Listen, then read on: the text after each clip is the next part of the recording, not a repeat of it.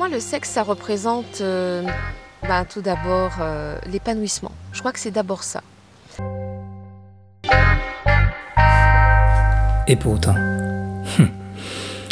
Marie n'a pas eu une entrée dans la vie sexuelle très facilitée par son éducation. À l'époque, on ne parlait pas de ces choses-là.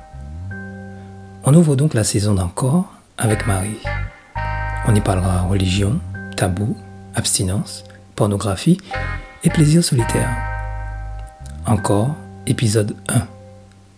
Encore, le podcast qui libère la parole des femmes sur leurs désirs et leur sexualité.